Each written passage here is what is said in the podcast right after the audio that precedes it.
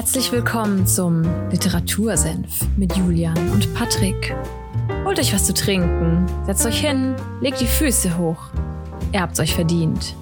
Zieht euch aus, nicht so schüchtern, sperrt die Ohren auf, denn jetzt gibt's wieder mittelscharfe Literaturkritik. Viel Spaß!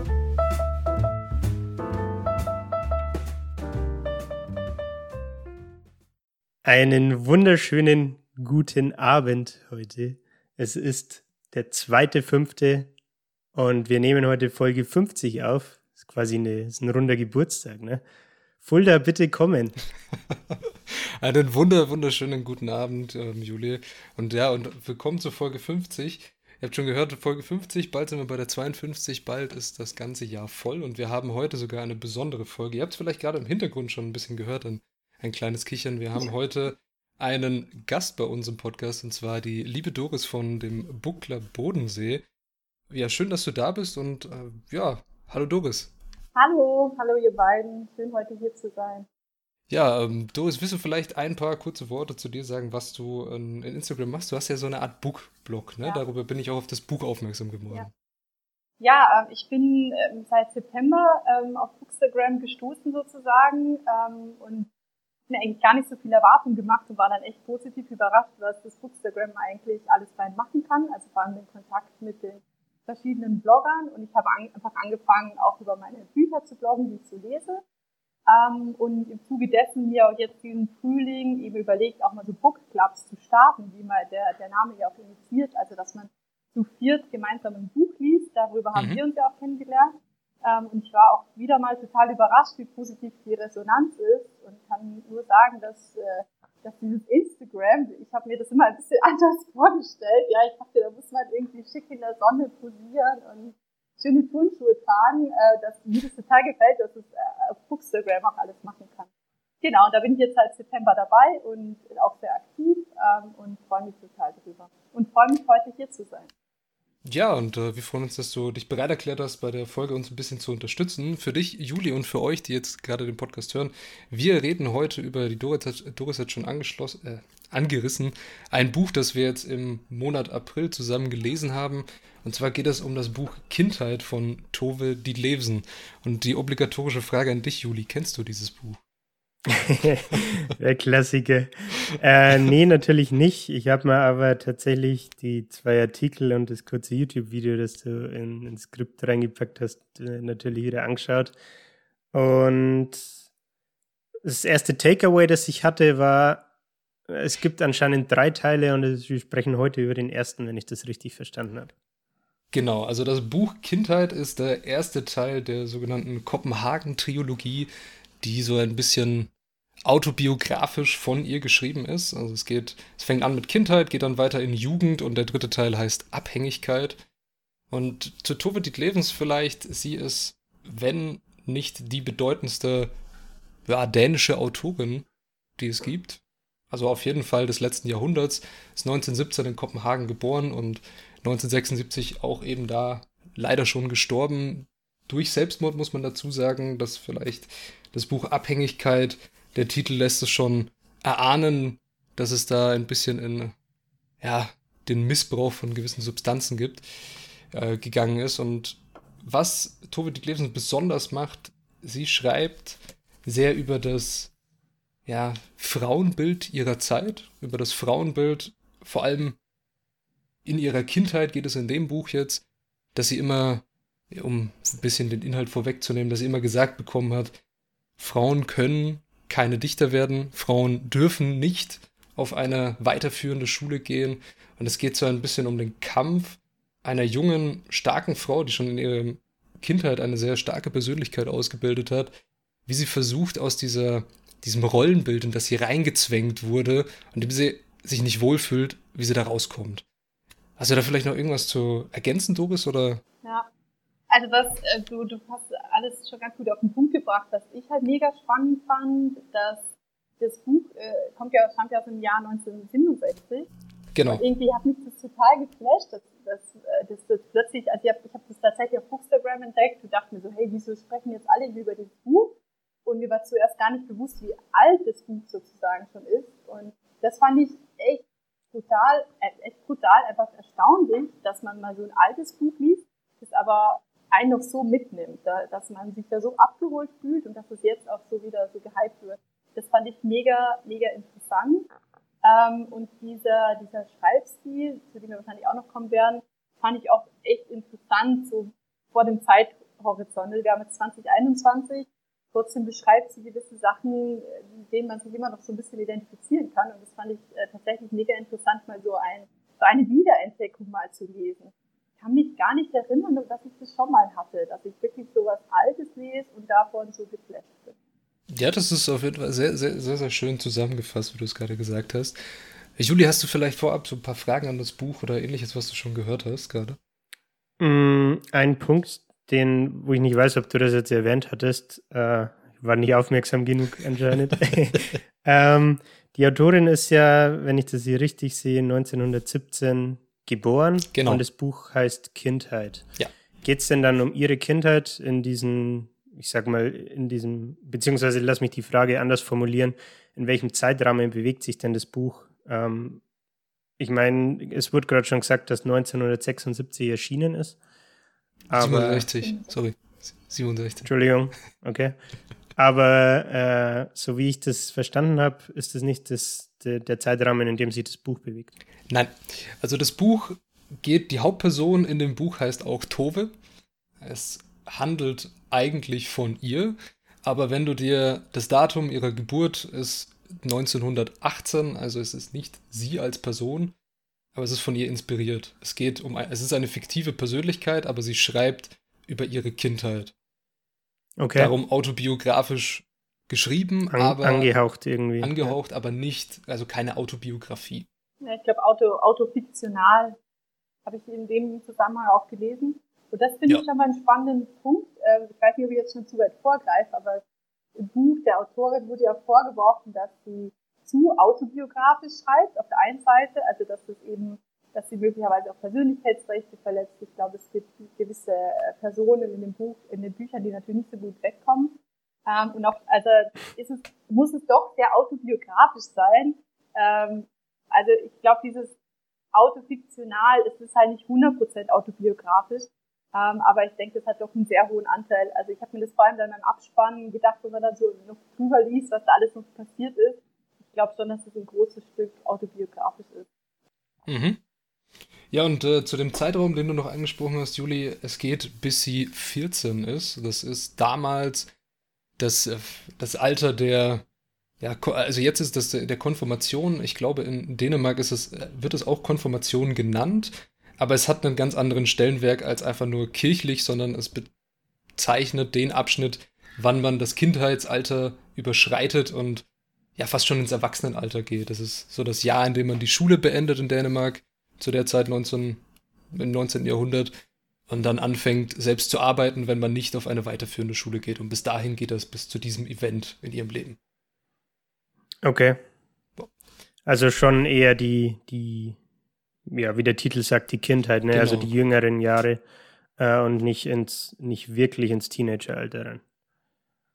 Ja, und um das äh, Ganze vielleicht noch abzuschließen, diese, diese Einleitung in das Buch, können wir uns auch den, den Klappentext anschauen, der immer sehr, sehr schön ein bisschen Einblick gibt in das Ganze, ne? Der lautet wie folgt: Tove Ditlevsen schreibt über ein Frauenleben, ihr eigenes, so unmittelbar und eindringlich wie niemand sonst. In Kindheit erzählt sie von den Anfängen in Kopenhagen der 1920er Jahre. Von Tove, die sich als junges Mädchen aus ihrer Familie und den einfachen Verhältnissen, in denen sie geboren wird, wegsehnt und den unbändigen Wunsch hat, Schriftstellerin zu werden. Dafür ist sie bereit, alles hinter sich zu lassen. Also es ist wirklich eine Geschichte über eine Frau, die in jungen Jahren bereits gelernt hat, wie sie eine Maske aufsetzen kann, um von der Gesellschaft und ihrer Familie nicht ausgegrenzt zu werden für das, was sie ist. Und das ist ein, ein sehr, wirklich ein sehr, du hast es vorhin schon gesagt, Dorin, ein sehr, Doris, ein sehr, sehr eindringliches Buch, was einen wirklich sehr flasht. Es hat mich auch sehr, sehr geflasht, muss ich ganz ehrlich sagen. Ich hatte Anfang, war ich sehr skeptisch. Also ich, ich, ich kannte die Autorin nicht. Ich, ich glaube, ich habe es dir auch schon gesagt, Juli, so, ich, ich habe den Preis von dem Buch gesehen und dachte mir so, warte mal, wie viele Seiten hat das? Und wie viel Geld wollen die dafür? ich habe ich, ich hab sehr, sehr, sehr, sehr gehadert mit solchen. Ich bin kein Fan von.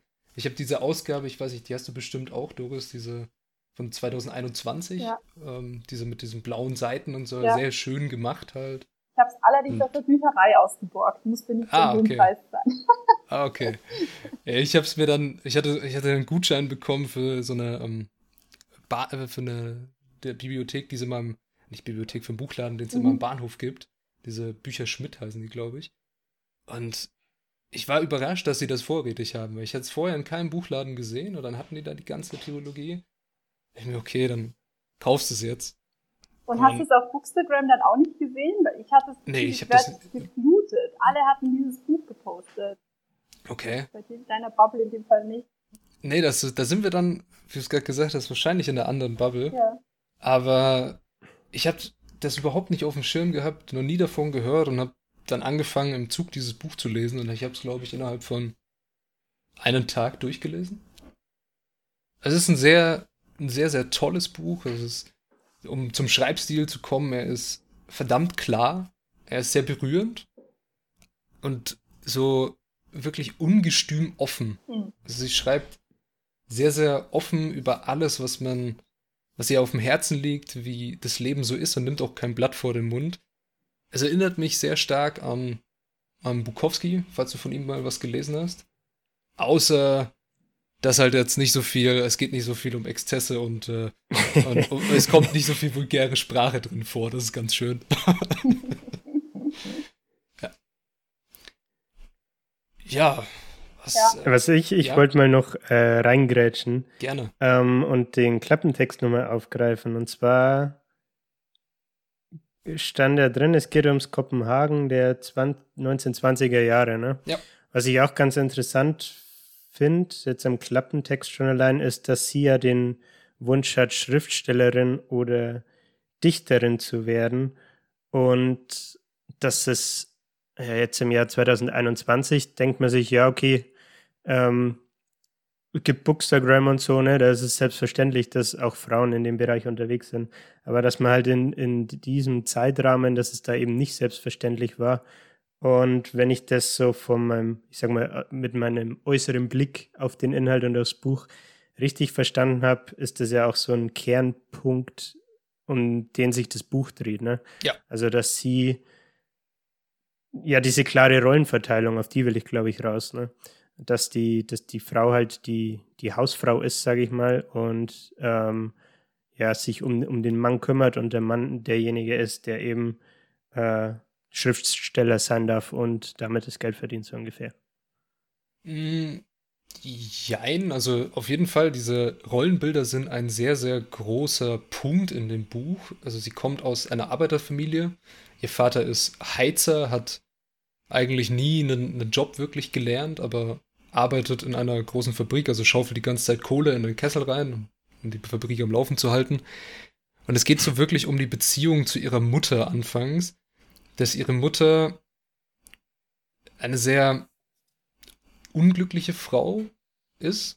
Also sie wirkt sehr unglücklich auf jemanden und Tove kriegt nie wirklich den Zugang zu ihr hin und wird auch von ihr überhaupt nicht gewertschätzt für das, was sie ist. Also es kristallisiert sich am Anfang sehr schnell heraus, dass dieses Kind sehr intelligent ist und sehr einfach für ihre Verhältnisse sehr weit fortgeschritten im Vergleich zu den anderen Kindern ist.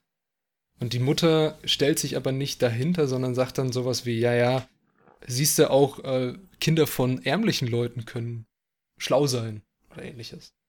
Aber es wird, es kristallisiert sich schon immer weiter raus, dass ihre Mutter für sie definitiv keine weitere führende Schule vorgesehen hat. Dass sie für sie vorgesehen hat, dass sie mit 14, wenn sie dann fertig ist mit ihrer Schule, gefälligst als Hausmädchen irgendwo anzufangen hat, bis sich jemand bereit erklärt, sie zu, zur Frau zu nehmen.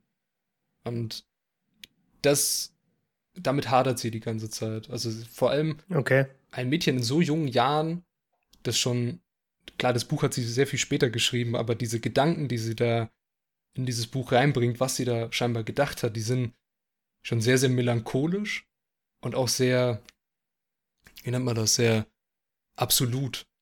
Also sie hat auch in gewisser Weise manchmal in manchen Passagen des Buchs mit dem Leben schon abgeschlossen. kommt okay. durch ihren, äh, in ihren Gedichten auch, die, also das Buch ist gespickt mit Gedichten, die sie selber in der Kindheit verfasst hat. Und diese Gedichte sind, also erinnern eher an eine ältere Frau, die schon einiges durchgemacht hat und sehr mhm. melancholisch mhm. über das Leben schreibt. Hast du da dann noch was hinzuzufügen, Doris? Ja, mehrere. also das eine, um jetzt nochmal den Bogen zu, zurückzuspannen von dem, was du ja. gesagt hast, passt halt gut auch zu dem Schreibstil. Also das Wort, ich glaube, du hast es auch schon verwendet, ist, der Schreibstil ist wirklich beklemmend.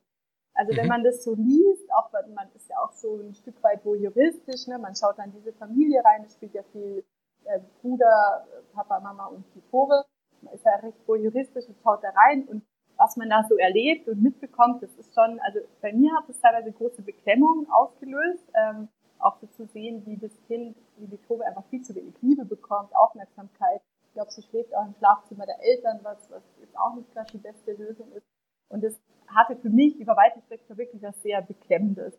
Also diese, diese Szenen werden da wirklich gut beschrieben.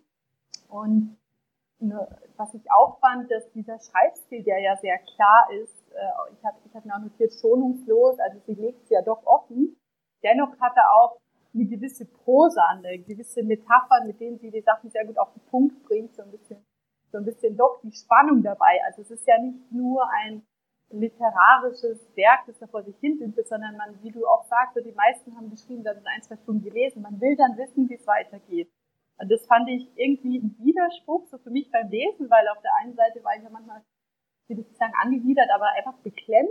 Und auf der anderen Seite will man aber unbedingt wissen jetzt, wie es weitergeht. Also das, das entwickelt so eine, so eine interessante Sogkraft, äh, was, was ich wahnsinnig interessant fand und so auch noch nicht gesehen habe. Ähm, das fand ich super interessant. Und das andere, ähm, äh, Juli, weil du vorher das angesprochen hast, geht es um diese Rolle der Frau. Ähm, ich denke, das ist schon auch ein Thema in dem Buch. Also ich glaube, in den weiteren Bänden spielt sich das auch so ein bisschen weiter und wird auch angeschnitten.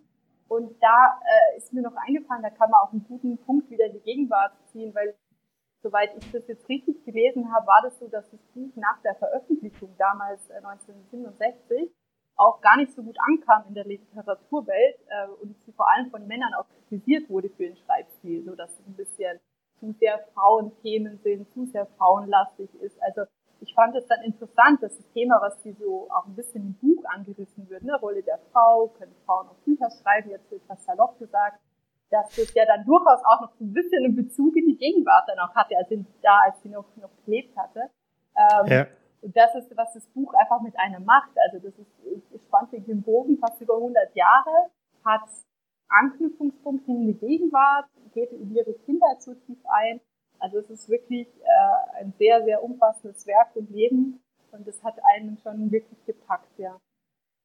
Ja, kann ich mich nur anschließen, was du gerade alles gesagt hast und noch gemeint hast, es hat einen, einen Bezug zur Gegenwart und das finde ich definitiv, weil das Buch mit Kindheit oder allgemein die ganze Trilogie, über die anderen beiden kann ich noch nichts sagen, aber mit Kindheit die Anfänge, dass sie immer wieder in, in dem Buch äh, hingeworfen bekommt, so, nee, du kannst eh das nicht werden, was du werden willst. Schriftsteller können keine Frauen werden, Dichter erst gleich dreimal nicht. Und ähm, wo sie dann diesem Autor im Buch auch ihre Gedichte da oder diesem Verleger ihre Gedichte präsentiert und er sagt, naja, komm halt in ein paar Jahren wieder vielleicht und dann schauen wir mal, ob wir dich irgendwo unterbringen, aber eigentlich eher nicht. Der so gleich eine Absage gibt, obwohl sie sehr, sehr gut schreibt, was sie von vielen Seiten mitbekommt. Und jetzt ist sie Pflichtlektüre in Dänemark. Also jetzt muss sie jeder lesen. Und ja. zwar verschiedene Werke von ihr. Das ist genauso wie wenn du jetzt irgendwie äh, vor ein paar hundert Jahren Goethe gesagt hättest, so, nee, dann, dein Zeug ist schlecht und jetzt äh, sitzen wir in der Schule und schauen uns Faust an und fragen uns, warum eigentlich? Aber sie hat es geschafft von du kannst es nicht schaffen zu ich bin eine bedeutende Autorin. Und das sagt dieses Buch auch definitiv aus. Wenn du einen Traum hast, dann kannst du ihn auch verwirklichen. Ja, wenn, ja. wenn gleich halt auch das Buch, äh, also es ganz so einfach ist, wenn nicht halt eben viele äh, Schattenseiten halt aufzeichnet. Ja. Also du kannst es zwar verwirklichen, aber ähm, es ist schon, also sie hat schon einen besonders schweren Weg, ähm, besonders schweren Weg, bis du erreichen kannst. Ich habe mir ein Zitat rausgeschrieben, wo du gerade vorhin meintest, das ist sehr beklemmend und mhm. dass, es, dass sie sehr Metaphern schreibt und ähnliches. Und zwar ist es, ähm, die Kindheit ist lang und schmal wie ein Sarg, aus dem man sich nicht allein befreien kann. Das steht auch auf meiner Liste. ja, weil, es ja, weil es einfach es, so auf den Punkt bringt. Ist hart, ja. Ja, es, es bringt so auf den Punkt. Und äh, was, was mir doch so auffällt an, an dem Buch und an dem Schreibstil, dass sie ich finde, über, über die Seiten, das sind ja, glaube nur 110 oder irgendwas, so ein bisschen auch diese, diese kindliche Unschuld verliert. So am Anfang versucht sie das nur mit ihren, ihrer Kind, mit ihrer kindlichen Brille so zu sehen und über die Seiten wird es dann immer, ja, ich sag mal, brutaler oder beklemmender. Am Anfang hat man so das Gefühl, ja, sie lebt noch ein bisschen in der Traumwelt und es ist zwar, scheint, es scheint ihr nicht sogar, es scheint schon schwierig zu sein, aber sie kommt gut damit zurecht. Und über die Seiten, gerade dieser Satz, ne, mit, mit diesem Sarg, da, da gewinnt es plötzlich so eine Dramatik und so, so eine, eine Farbe in der Sprache, das ist dann, ja, kann das Wort nur beklemmend wieder sagen. Ja, das ist wirklich äh, sehr, sehr interessant. Ja, und äh, eins, was mir, was mir noch sehr, sehr im Kopf geblieben ist, was so diese, vielleicht diesen Lebensweg von ihr mit dem Anfang Kindheit so zusammenfasst, ist, um das irgendwann möchte ich all die Wörter aufschreiben, die mich durchströmen. Irgendwann werden andere Menschen sie in einem Buch lesen und sich darüber wundern, dass ein Mädchen doch Dichter werden konnte. Ja. So, Ganz schön deep.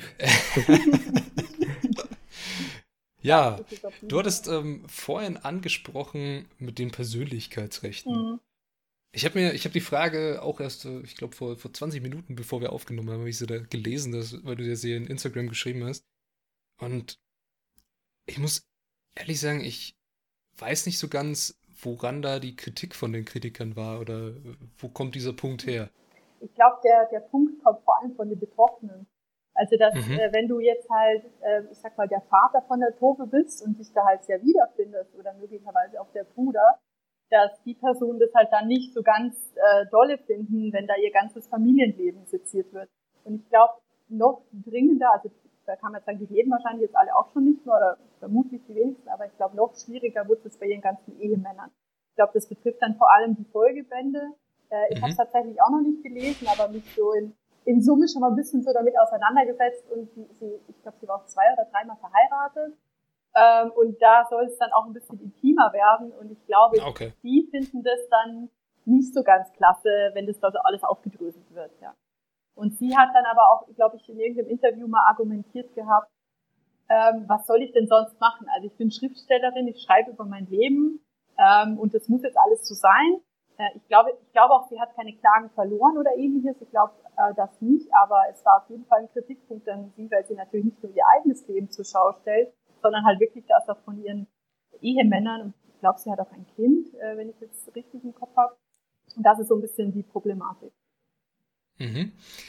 Ja, für, verstehe ich voll und ganz. Also für, wenn das in, in Jugend oder Abhängigkeit so ist, dass man da das Privatleben, vor allem ihrer Ehemänner, so in die Öffentlichkeit zerrt und das seziert und sie da nicht ganz gut wegkommen.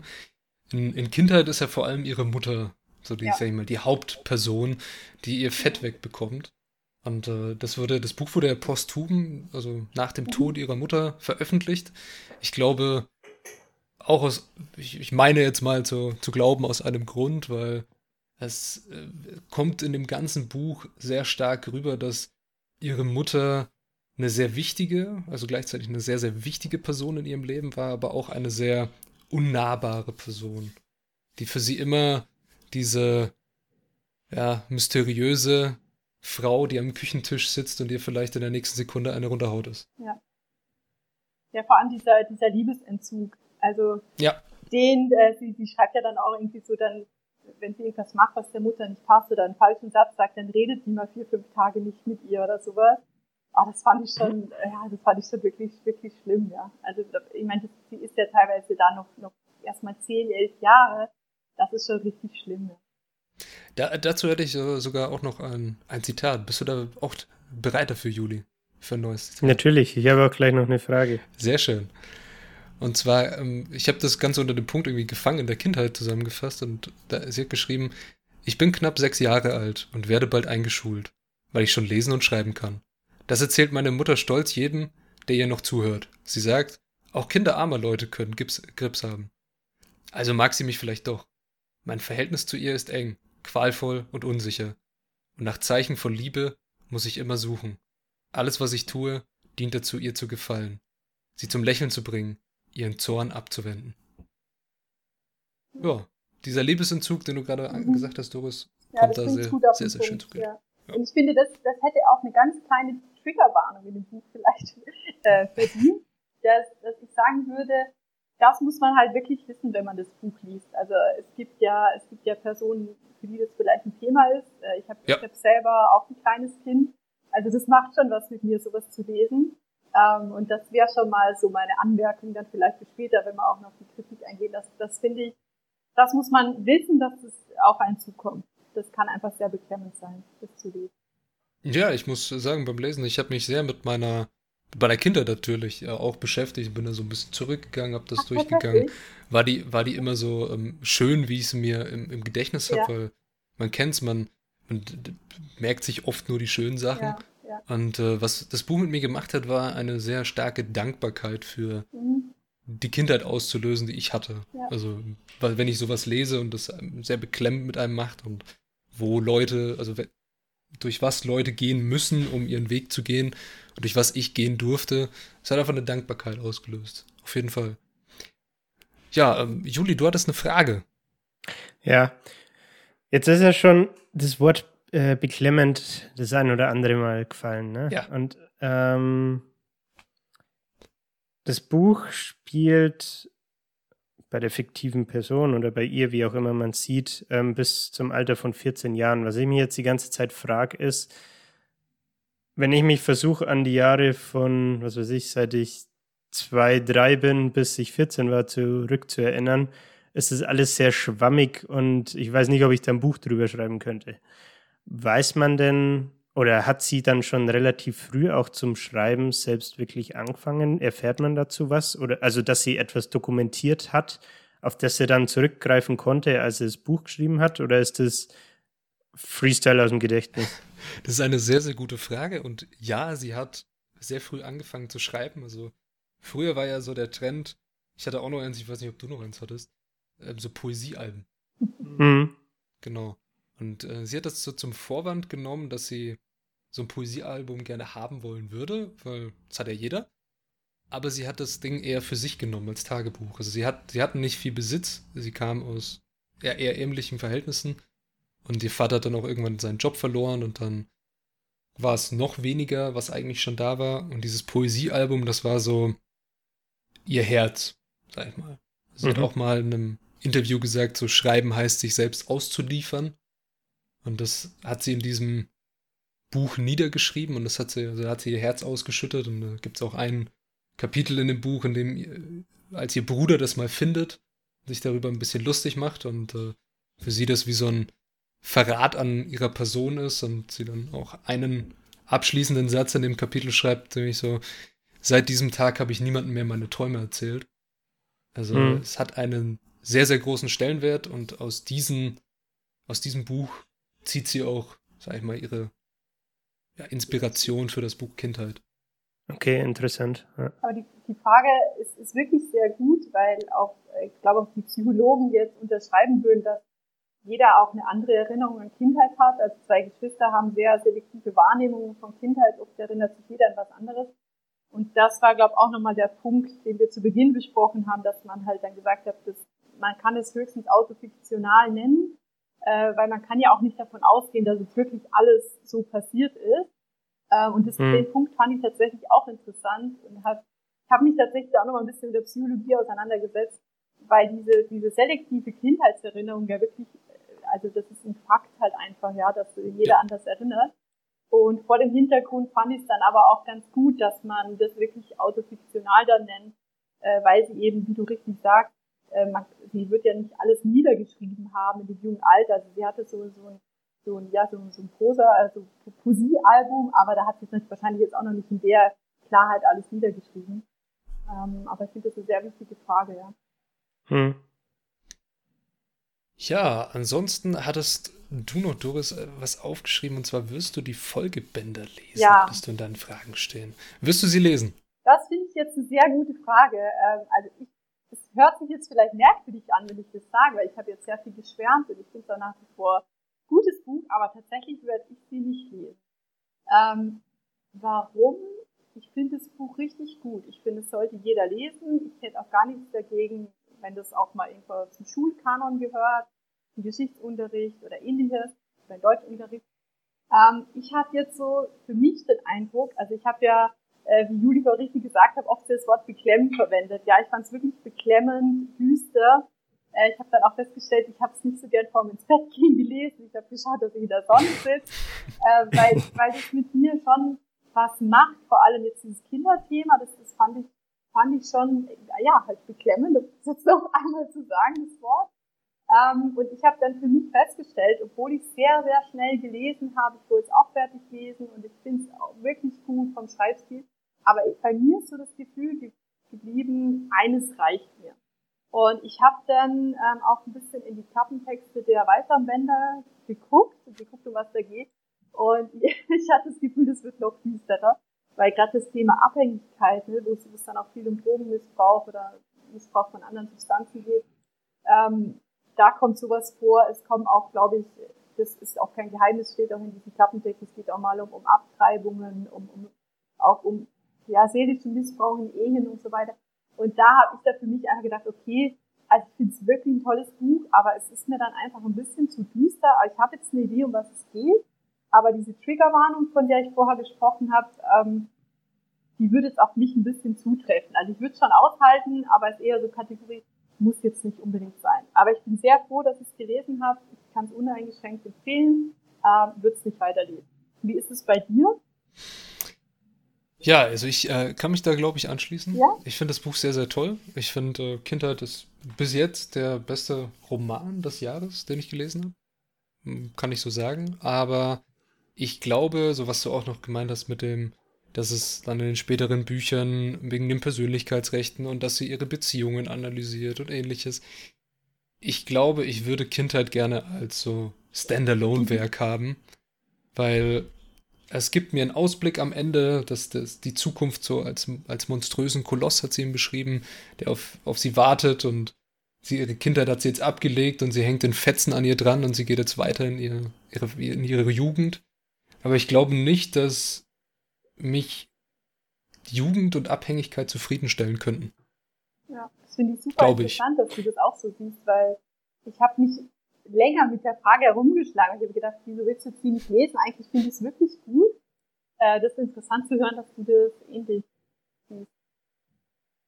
Ja, also ich finde es äh, wirklich, ich finde es ein sehr, sehr tolles Buch und ähm, ja, es, dass es so alt ist, dachte ich mir schon irgendwie, als ich dann so angefangen habe zu lesen vom Sprachgebrauch. Ich glaube, im, im Dänischen wäre es äh, noch ein bisschen noch tiefgründiger gegangen. Leider sind wir der dänischen Sprache nicht mächt, äh, mächtig. Kommt es in der Übersetzung denn durch? Ja, auf jeden Fall. Also es ist okay. super übersetzt. Kann man auch als Lob, denke ich, aussprechen. Ich weiß gar nicht, wie die Übersetzerin heißt, die das geschrieben hat. Ich glaub, gleich einen Shoutout geben. Die Ursel Allenstein war das. Hat irgendwie ja, Slavinistik, äh, nee, nicht Slavinistik, wie, wie nennt man das? Die Kandianistik. Äh, genau. Aber das habe ich jetzt wahrscheinlich auch nicht ganz korrekt ausgesprochen. Skandinavische Sprachen. Die skandinavischen Sprachen hat sie studiert und hat dazu auch ein Nachwort geschrieben, dazu kann ich jetzt nicht sagen, aber es ist wirklich ein sehr, sehr tolles Buch. Und äh, man merkt, wie du schon gesagt hast, es wird immer beklemmender werden.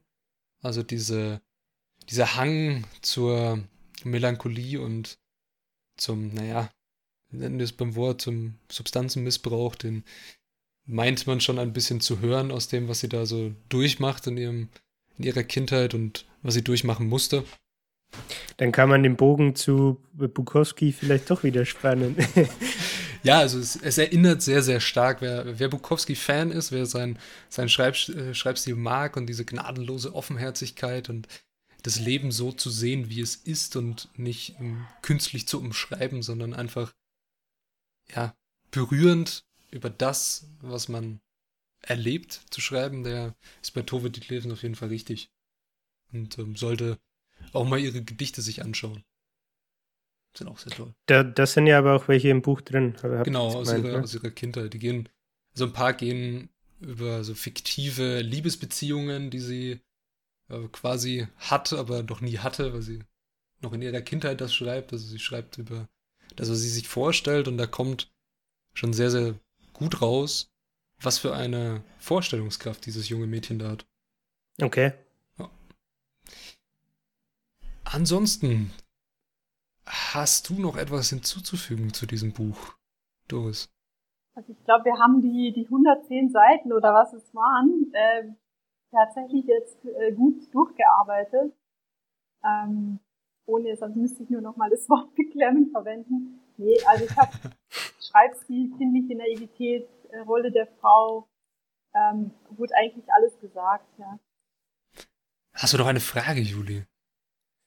Mir ist gerade noch das Stichwort Hunger und Armut äh, ins Gesicht gesprungen. Hunger und Armut, jawohl. Ähm, was ich, glaube ich, ganz interessant finde, ist tatsächlich der, der Zeitraum in diese 20er Jahre, dass es da eben jetzt, wenn man die 100 Jahre weitergeht und jetzt 2021 ist, dass es, ähm, wo war es? Kopenhagen, ne? Mhm. Dass es da jetzt wahrscheinlich nicht mehr so ist wie zu der Zeit, in der das Buch spielt, dass es, dass Hunger und Armut da eben jetzt alltäglich sind und auch bei, äh, bei normalen Familien in Anführungszeichen vorzufinden sind. Das finde ich, glaube ich, auch noch einen ganz, ganz interessanten Punkt irgendwie. Also diese, diese ich nenne es mal Zeitreise in die Vergangenheit so ein bisschen. Ja, wir, wir erleben ein Europa im, im Umbruch in diesem Buch. Also 1918 ist sie geboren. Es ist in den 1920er Jahren. Es geht einmal die, es fängt an mit den goldenen 20ern. Es wird ein bisschen angerissen, dass es eine Weltwirtschaftskrise gibt, aber Dänemark ist von dem Ganzen relativ verschont, aber wir haben ein sehr aufgerütteltes Dänemark, das sich ja, politisch neu orientieren möchte und das sieht, man sieht aufkeimend den Sozialismus und ihr Vater ist auch ein sehr, ja, ein sehr sozialistischer Anhänger von einer Partei, geht dann, als er da nicht mehr in seinem Job ist, jeden Sonntag Klingel putzen für die Partei und sammelt Spenden und ähnliches. Ihr Bruder ist da sehr engagiert, also man lebt in einem Land, das auch wie Deutschland zu der Zeit noch nicht so wirklich weiß, wo es hin soll. Mhm. Und jetzt 100 Jahre später ist ja Dänemark, kann man auch so sagen, eins der mal der lebenswertesten Länder in Europa. Es gibt ja immer so einen Index, wo man da sagt, okay, ja. lebenswert ist ein Land und ähnliches. Aber zu dem Hunger und Armut habe ich ein Zitat aufgeschrieben, der das Ganze auch irgendwie sehr zusammenfasst und so eine es ist erschreckend zu lesen, dass ein Kind sowas durchmachen muss. Also jedes Kind, egal in welcher Zeit und welchem Land auf dieser Welt. Das hat sie dazu geschrieben. Aber ich lernte einen Halbhunger kennen, wie man ihn beim Duft des Mittagessens spürt, der durch die Türen der Bessergestellten dringt, wenn man tagelang von Kaffee und altem Gebäck gelebt hat, von dem man für 25 Öre eine ganze Schultasche voll bekam. Ja, zu der Währung kann ich jetzt nichts sagen, aber es kommt, glaube ich, sehr gut durch. Dieser Halbhunger, ja. denn wenn du irgendwie Essen riechst und du weißt, ich kann den nicht nachempfinden definitiv nicht. Ich, ich finde den nicht. Vergleich ganz greifbar, muss ich sagen. Ja. Den, den Duft vom Mittagessen irgendwie. Ja, kommen wir wieder zu den Metaphern, in denen ja. sie schreibt. Ne? ja, aber vielleicht abschließende Worte zu dem, zu dem Buch. Wenn ihr Interesse habt an einer starken Autorin, an einer Frau, die wunderbar schreibt, gnadenlos offenherzig, beklemmend, um das Wort nochmal zu nennen. Und einfach ein herausragendes, wirklich ein, ja, ich, ich habe es bei Herkunft schon gesagt, ein, es war auch ein literarisches Meisterwerk und das hier ist auch eins, es ist ein wahrliches Meisterwerk über die Leiden und die Hürden einer jungen Frau in den 1920er Jahren in Dänemark. Ist autobiografisch inspiriert, klar geschrieben und in so wenigen Sätzen so unglaublich berührend, dass jeder, der eigentlich nicht berührt ist von dieser Geschichte, ist höchstwahrscheinlich ein Stein. So. ja, und ich kann es nur nochmal sagen, der wirklich der, der beste ähm, Roman, den ich dieses Jahr bis jetzt gelesen habe. Also danke für die für diese Möglichkeit, Doris, dass du dich da teilnehmen lassen hast. An ja, diesem, das freut mich zu hören. Äh, Book Club, ja. obwohl ich erst skeptisch war. Ja, ich habe ein bisschen überzeugen müssen, aber das macht nichts. Beim nächsten Book Club geht es dann leichter. Ja, aber freut mich, dass das Buch so gut ankam. Ich muss ja auch sagen, ich habe ja auch nicht gewusst, was auf mich zukommt. Ja, zu dem Zeitpunkt, wo ich das ausgeschrieben hatte, war mir das auch noch nicht klar, was, was mich da jetzt genau erwartet. Und ich kann nur unterschreiben, was du alles jetzt gerade gesagt hast, äh, bezüglich Leseempfehlung. Also kann ich alles unterschreiben. würde vielleicht fast weitergehen und sagen, für Leute, die viel lesen, die, die, da gehört es vielleicht fast als Standardwerk mit dazu. Also ich glaube, das äh, könnt, könnte man sagen, dass es äh, wirklich auch ein Standardwerk werden könnte. Definitiv, auf jeden Fall. Hast du noch irgendwie letzte Worte, Doris? Weil sonst würde der Juli bestimmt uns einen kleinen Ausblick auf nächste Woche geben. Äh, meine oh. letzten Worte sind vielen Dank, dass ich dabei sein durfte. Hat mega viel Spaß gemacht. Sehr, sehr gerne. Und gleich zu so einem guten Buch macht es natürlich doppelt Spaß. Und ich werde euch weiterhin gewogen bleiben, euren Podcast hören. Und war ganz schön dabei zu sein. Ja, vielen, vielen Dank. Das können wir das freut uns natürlich. äh, ja, Ausblick nächste Woche. Ich bin mir noch nicht ganz sicher, aber ich vermute, dass ich von Matthew Syed Blackbox Thinking vorstellen werde. Okay, Blackbox Thinking. Geht es um Flugzeuge? Ja, tatsächlich. Echt? Also es, es, geht um die, ähm, er nennt es Aviation Industry. Also was ist das deutsche Wort, Patrick? Du bist äh, die, die, die Luftfahrtindustrie. Danke. genau, unter anderem greift er als Beispiel auf, auf und vergleicht die mit den äh, Gesundheitssystemen in mhm. Amerika und in UK. Und inhaltlich geht es um den Umgang mit Versagen, also mit Failure und der Fehlerkultur, die da quasi im Hintergrund steht. Und wie man dann daraus wiederum den Transfer zu David Beckham oder Formel 1 Teams ziehen kann, äh, die eine High-Performance-Culture pflegen. Ich finde ich find den Vergleich interessant. David Beckham und Formel 1. Sehr, sehr ja. spannend. Ich bin, ich bin äh, mehr als gespannt, was Blackbox Thinking uns äh, mitzuteilen hat und was du uns nächste Woche vorstellst. Also, ja, ich bin sehr, sehr gespannt. Sonst das freut mich natürlich. Bleibt es mir nur zu sagen, vielen Dank fürs Zuhören. Ich hoffe, euch hat dieses neue Format heute ein bisschen gefallen, dass wir jetzt mal zu dritt unterwegs waren. Falls euch das äh, gefällt und ihr gerne mehr Folgen wollen würdet mit Gästen, dann äh, lasst uns das wissen, schreibt in die Kommentare, schreibt uns in der Nachricht, schreibt uns in Mails, könnt ihr natürlich auch machen. ähm, ja, ansonsten vielen Dank fürs Zuhören und von mir bleibt zu sagen, ciao, bis nächste Woche. Äh, ich wollte noch kurz äh, erwähnen, dass die Doris natürlich, wenn sie mag, gerne noch einen Shoutout für sich selbst geben darf, und zwar für, für Instagram. Äh, wenn dir Leute wir folgen, natürlich auch im Beitrag, aber. Machen wir dann sowieso, ja. Nee, aber wenn dir Leute folgen wollen, wo finden die dich? Book Club Bodensee. Ein wunderschönes okay. Wort, unter dem findet ihr mich. Äh, und ab und zu auch schöne Bilder vom Bodensee. Äh, falls ihr mal wieder ein bisschen Urlaubssehnsucht habt, poste ich auch manchmal ein bisschen Bilder vom See. Genau, da findet ihr mich und genau, da freue ich mich, mit euch in Kontakt zu treten. Packen wir dann auch nochmal in die Shownotes natürlich mit rein und auf Instagram sowieso. Ne? Perfekt. Okay, gut. Super. Dann möchtest du noch irgendwelche letzten Worte loswerden, Doris? Ansonsten. Ich habe ich hab dir ja schon gesagt vorher, wie schön es hier war. Von dem her. äh, nee, okay. Alles gut. War wunderbar hier zu sein. Gut, dann bedanke ich mich fürs Zuhören und wir sehen, ja, okay, sehen nicht, aber wir sprechen uns nächsten Sonntag mit Folge 51 Blackbox Thinking. Bis dahin viel Spaß beim Hören. Ciao.